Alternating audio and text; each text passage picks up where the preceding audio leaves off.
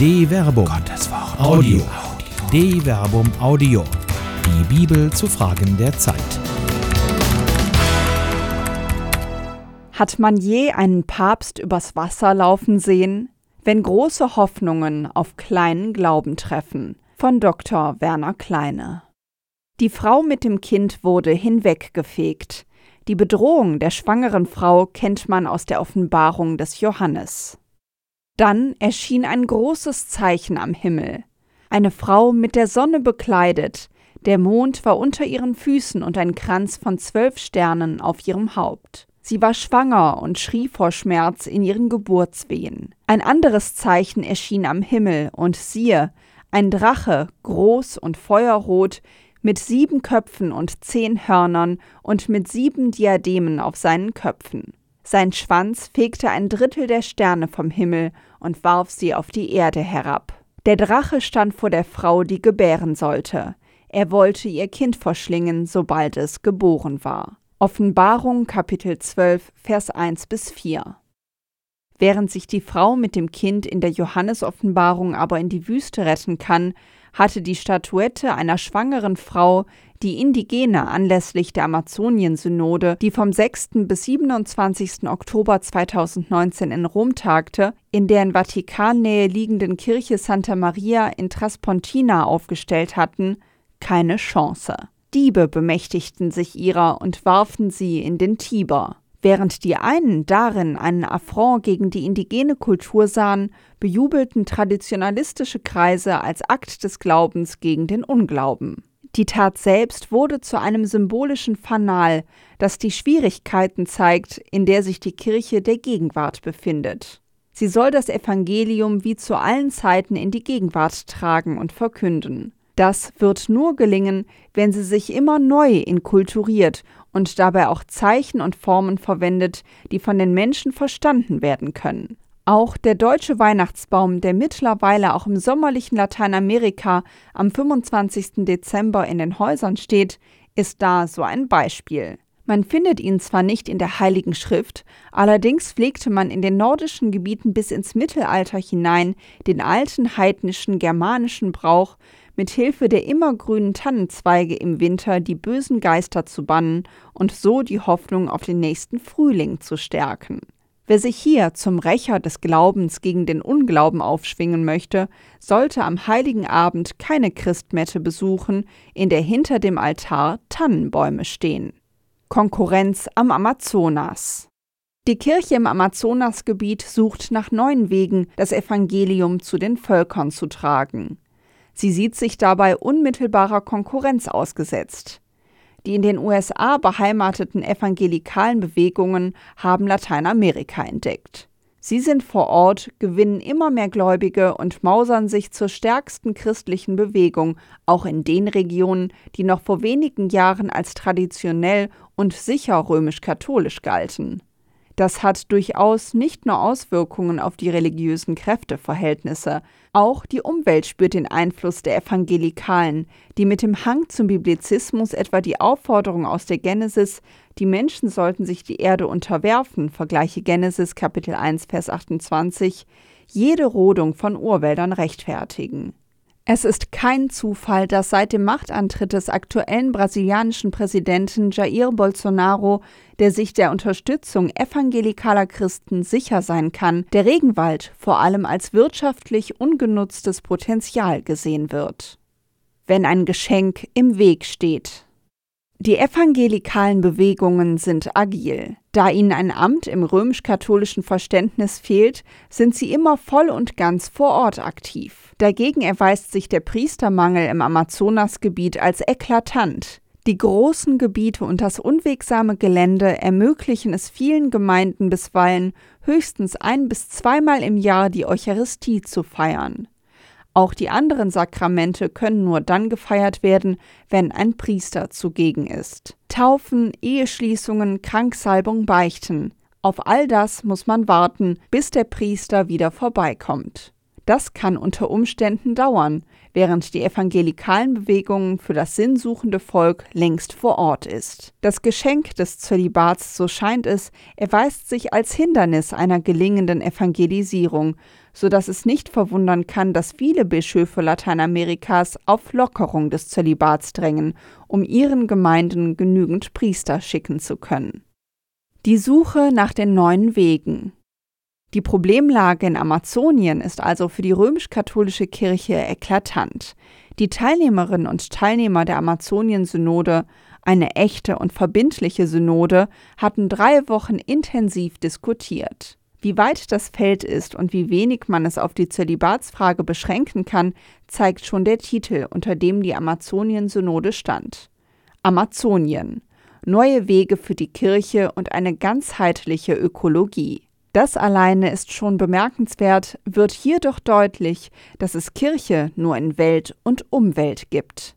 Ohne Welt und Umwelt kann Kirche nicht existieren. Wo Welt und Umwelt leiden, verliert die Kirche den Mutterboden, auf dem der Same des Evangeliums aufgehen kann. Auch das ist eine Dimension des jesuanischen Gleichnisses vom Sämann. Hört! Siehe, ein Sämann ging hinaus, um zu säen. Als er säte, fiel ein Teil auf den Weg, und die Vögel kamen und fraßen es. Ein anderer Teil fiel auf felsigen Boden, wo es nur wenig Erde gab, und ging sofort auf, weil das Erdreich nicht tief war. Als aber die Sonne hochstieg, wurde die Saat versenkt und verdorrte, weil sie keine Wurzeln hatte. Wieder ein anderer Teil fiel in die Dornen, und die Dornen wuchsen und erstickten die Saat, und sie brachte keine Frucht. Ein anderer Teil schließlich fiel auf guten Boden und brachte Frucht. Die Saat ging auf und wuchs empor und trug dreißigfach, sechzigfach und hundertfach. Und Jesus sprach, Wer Ohren hat zum Hören, der höre. Markus Kapitel 4, Vers 3 bis 9. Aller Allegorisierung, wie sie wenige Verse später in Markus Kapitel 4, Vers 13 bis 20 zu finden ist, Vorausgehend erinnert das Gleichnis an sich auch daran, dass für das Evangelium auch der Boden bereitet werden muss. Ein guter Sämann weiß um die Rahmenbedingungen seines Bodens. Er wird, auch wenn er den Verlust von Saatgut weiterhin in Kauf nehmen muss, sich darauf einstellen. Niemand wird hingegen in der Wüste säen.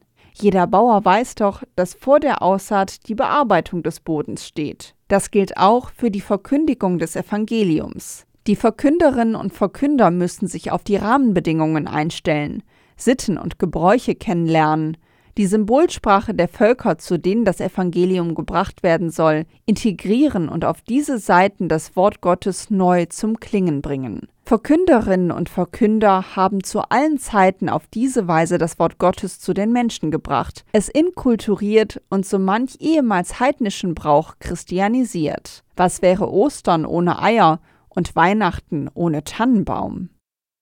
Eine synodale Bekehrung.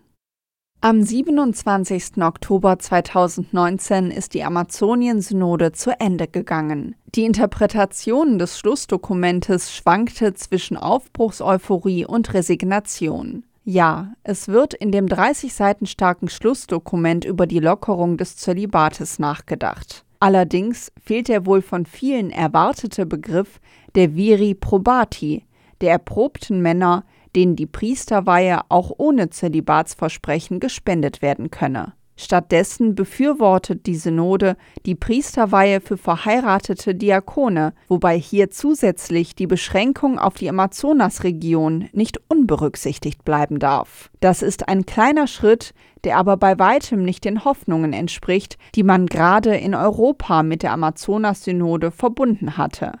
Hoffnungen, die ohnehin oft den regionalen Bezug der Synode übersehen haben. Was bereits in den ersten Reaktionen außerdem in eurozentrischer Tradition übersehen wird, ist die Bedeutung, die das Dokument den ökologischen und kulturellen Fragen beimisst. Das ist eine wichtige Relativierung klassischer europäischer Fragestellungen. So stellt das Dokument fest, dass wirklich einheimische katholische Kirchen in Amazonien nur dort entstehen können, wo das Evangelium inkulturiert, also kulturell beheimatet ist. solche Kirchen seien vereint im Glauben an Christus und verschieden in ihren Weisen, diesen Glauben zu leben, zu zeigen und zu feiern. Volksfrömmigkeit wird als wichtiges Verbindungsglied zu den indigenen Völkern dabei ebenso geschätzt wie das neue Paradigma sozialer Inklusion, in dem man, wissenschaftliche wie traditionelle Erkenntnisse zu vereinen wissen, auch das überlieferte Wissen der Indigenen mit ihrer Kosmovision. Es geht also, und das ist wichtig wahrzunehmen, um viel mehr als die bloße Lockerung des Zölibates, um mehr Priester für die Begleitung der Gemeinden zu haben. Es geht um eine fundamentale Änderung, ja eine synodale Bekehrung hin zu einem neuen Bewusstsein und einer Wertschätzung der soziokulturellen und ökologischen Rahmenbedingungen, die notwendig ist, damit der Glaube gedeihen kann. Zwischen Furcht und Hoffnung. Wie schwer eine solche Öffnung auf die Völker hin in der Sicht europäischer Traditionalisten geweihter und ungeweihter Provenienz hat, zeigt nicht nur der Tiberwurf der Statuette der schwangeren Frau und die eher vorsichtige Forderung nach der Priesterweihe verheirateter Diakone. Sicher, das ist mehr als nichts. Ein wirklich großer Wurf sieht aber anders aus rief Papst Johannes Paul II. 1978 nach seiner Wahl auf der Loggia dem versammelten Volk noch den alten Gruß der Engel Fürchtet euch nicht. Lukas Kapitel 2 Vers 10 und öfter. Zu scheinen gegenwärtig große Hoffnungen auf kleinen Glauben zu treffen. Traut sich die Kirche nicht mehr zu, den Geist wehen zu lassen? Ist sie nur zu kleinen Schritten bereit, die trippelnd nur wenig Fortschritt bringen können. Die Nachfolger der Apostel scheinen ihren Ahnen als Bedenkenträger alle Ehre zu machen. Als Jesus das hörte, zog er sich allein von dort mit dem Boot in eine einsame Gegend zurück aber die Volksscharen hörten davon und folgten ihm zu Fuß aus den Städten nach. Als er ausstieg, sah er die vielen Menschen und hatte Mitleid mit ihnen und heilte ihre Kranken. Als es Abend wurde, kamen die Jünger zu ihm und sagten, Der Ort ist abgelegen und es ist schon spät geworden. Schick die Leute weg, damit sie in die Dörfer gehen und sich etwas zu essen kaufen. Matthäus Kapitel 14, Vers 13 bis 15. Die Antwort Jesu ist entwaffnend lapidar. Sie brauchen nicht wegzugehen. Gebt ihr ihnen zu essen. Matthäus Kapitel 14, Vers 16. Die Verantwortung für das Wohl der Menschen liegt bei den Aposteln. Sie sollen den Menschen zu essen geben. Bedenken haben hier keinen Raum. Die Teilung von fünf Broten und zwei Fischen bringt eine Bewegung in Gang, die alle satt macht. Aber der Auftrag ergeht eben eindeutig an die Apostel. Ihnen allein ist die Sorge anvertraut. Zwischen großer Hoffnung und kleinem Glauben. In der Brotvermehrung zeigt Jesus, dass auch das scheinbar Unmögliche möglich werden kann. In der Dramaturgie des Matthäusevangeliums wird die sogenannte Brotvermehrung zu einem Lehrstück für die Jünger Jesu. Sie sollen Sorge tragen und dabei auf das unheilsame Wirken Gottes vertrauen. Es braucht nicht immer Wunder, es braucht mutiges Voranschreiten und Übernahme von Verantwortung. Es ist sicher kein Zufall, dass in den Evangelien auf die Erzählung von der Brotvermehrung die des Ganges Jesu auf dem Wasser des See Genezareth folgt. Gleich darauf drängte er die Jünger ins Boot zu steigen und an das andere Ufer vorauszufahren. Inzwischen wollte er die Leute nach Hause schicken. Nachdem er sie weggeschickt hatte, stieg er auf einen Berg, um für sich allein zu beten. Als es Abend wurde, war er allein dort. Das Boot aber war schon viele Stadien vom Land entfernt und wurde von den Wellen hin und her geworfen, denn sie hatten Gegenwind. In der vierten Nachtwache kam er zu ihnen. Er ging auf dem See. Als ihn die Jünger über den See kommen sahen, erschraken sie, weil sie meinten, es sei ein Gespenst, und sie schrien vor Angst. Doch sogleich sprach Jesus zu ihnen und sagte, Habt Vertrauen, ich bin es, fürchtet euch nicht. Matthäus Kapitel 14, Vers 22 bis 27. Das fürchtet euch nicht findet sich auch hier. Wo Furcht ist, wird die Hoffnung klein. Die Hoffnung des Petrus auf das Außergewöhnliche aber ist groß. Anders als die anderen Synoptiker enthält die matthäische Schilderung des Ganges Jesu auf dem Wasser eine zusätzliche Szene, in der es scheint, als habe Petrus seine Lektion aus der Brotvermehrung gelernt. Petrus erwiderte ihm und sagte, Herr, wenn du es bist, so befiehl, dass ich auf dem Wasser zu dir komme. Jesus sagte, Komm. Matthäus Kapitel 14, Vers 28 bis 29a. Dem großen Ansinnen folgt allerdings der Zweifel des kleinen Herzens. Traditionell weiß man doch, dass man nicht auf dem Wasser laufen kann. Jesus hin, Jesus her. Da stieg Petrus aus dem Boot und kam über das Wasser zu Jesus. Als er aber den heftigen Wind bemerkte, bekam er Angst, und als er begann unterzugehen, schrie er Herr, rette mich. Jesus streckte sofort die Hand aus, ergriff ihn und sagte zu ihm Du Kleingläubiger, warum hast du gezweifelt? Matthäus Kapitel 14, Vers 29 bis 31. Wasserläufer gesucht. Die Amazonien-Synode hat verbindlich ein Schlussdokument beschlossen. Die Mehrheitsverhältnisse sind passabel, aber nicht überschwänglich. Synoden sind Beratungsforen, die dem Papst bei seiner Entscheidung helfen sollen. Das verbindlich beschlossene Schlussdokument liegt nun auf dem Tisch Papst Franziskus. Verbindlich beschlossen ist damit noch nichts. Das allein obliegt dem Papst, der schon ein erstes wichtiges Zeichen gesetzt hat, indem er ankündigte, die unbeschädigt aufgefundene Statue der schwangeren Frau bei der Abschlussmesse der Synode im Petersdom zu zeigen. Es ist nun an ihm, aus den Beratungen verbindliche Entscheidungen und Lehren zu formulieren. Ob die dann nur für Amazonien gelten oder ob sich daraus auch für den Rest der Weltkirche verbindliche Regelungen ergeben, weiß zurzeit niemand. Es ist wie auf der See. Das im Sturm befindliche Kirchenschiff wartet auf den, der den Sturm stillen kann.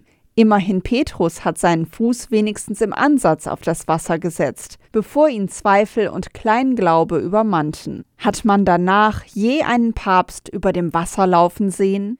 Fürchtet euch nicht. Eine Produktion der Medienwerkstatt des katholischen Bildungswerks Wuppertal Solingen-Remscheid. Autor Dr. Werner Kleine. Sprecherin Jana Turek.